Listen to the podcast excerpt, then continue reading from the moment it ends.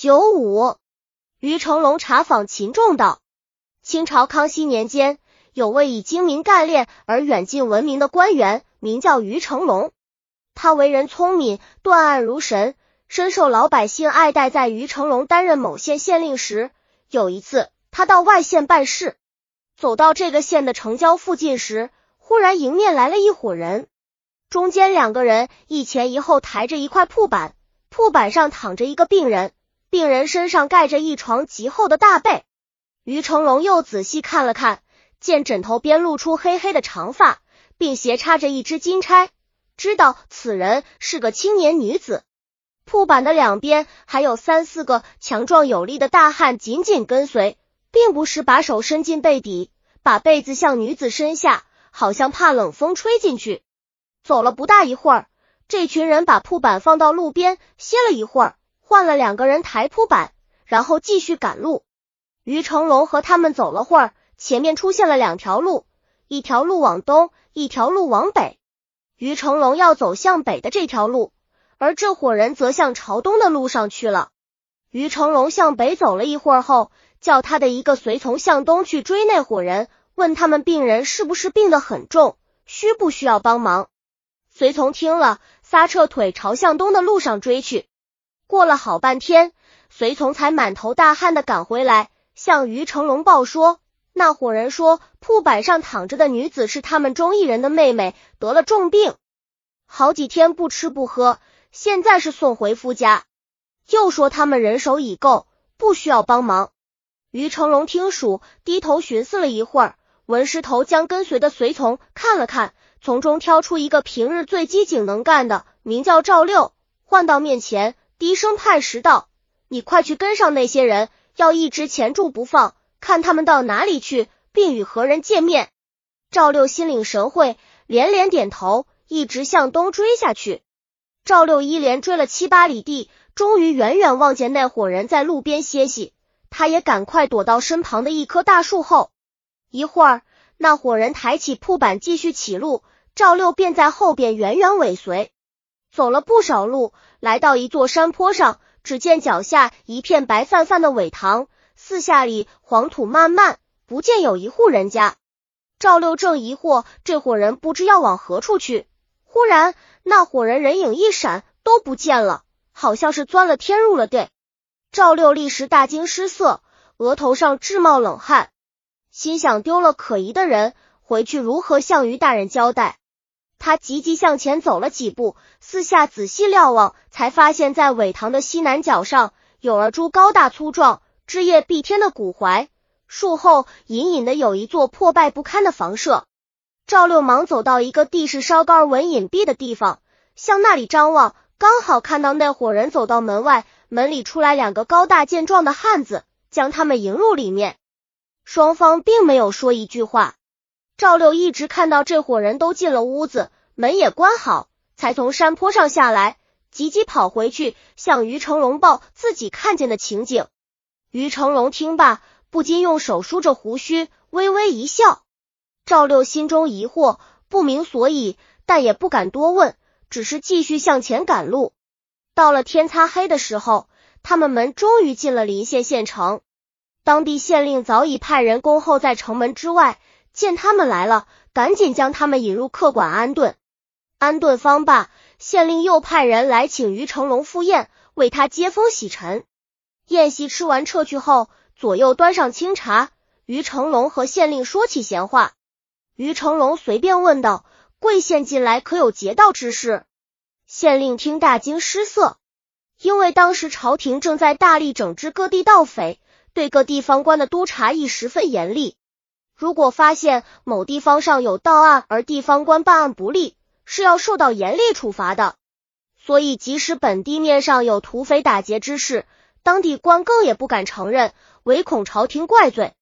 所以，县令听到于成龙的问话后，便断然否认，连说无有此事。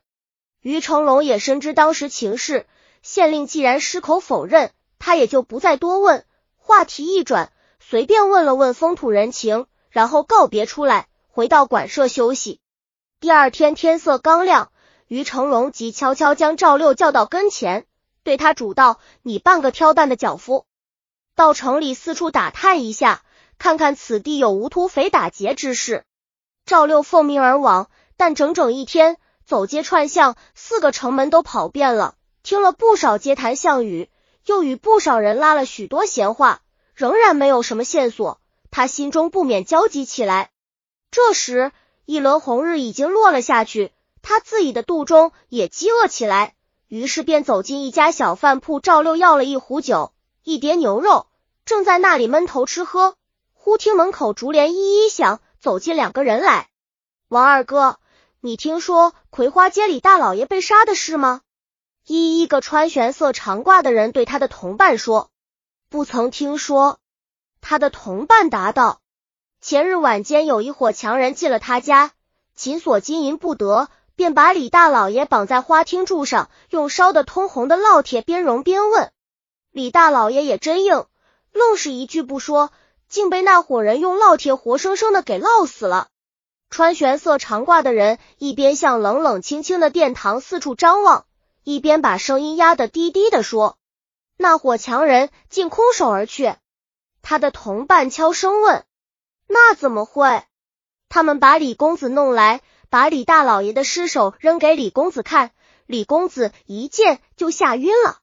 凉水浇醒后，李公子把家中金银珠宝全数交给了这伙强人。此事报官了吗？听说是报官了，不过现在查到的风声很紧，地方上有盗案，而衙门不能如期破案，朝廷是要夺官罚律的。所以听说县大人主使李公子，此事万万不可向外人说。只能在暗中悄悄探访，否则张扬开来，不仅不能破案，县大人自己的乌纱帽也保不住。这样说来，你我也不要再谈论此事，隔墙有耳，万一被做工的听了去，你我兄弟岂不要吃场冤枉官司？正是正是，穿玄色长褂的人应道。然后二人匆匆用过酒饭，出门面去。赵六听罢。不觉大喜过望，连忙回到馆舍，向于成龙一五一十讲了一遍。于成龙当即令赵六到葵花街将季李公子找来。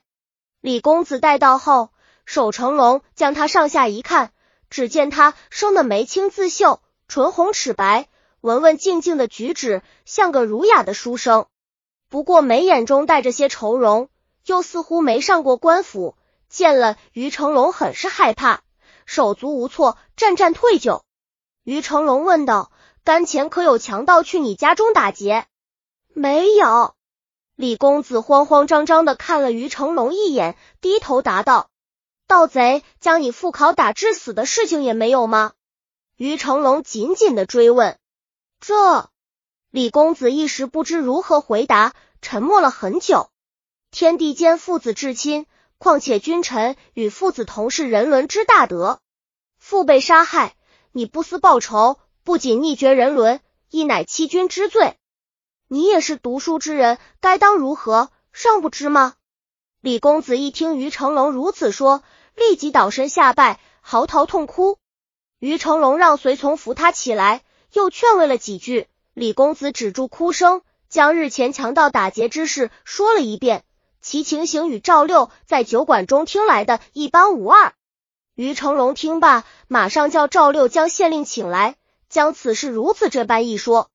县令羞得满面通红，忙发，派一捕快随赵六前去捉拿强徒。赵六带着众人于夜间出城，天交四鼓之时，到了那日所见的房舍外边。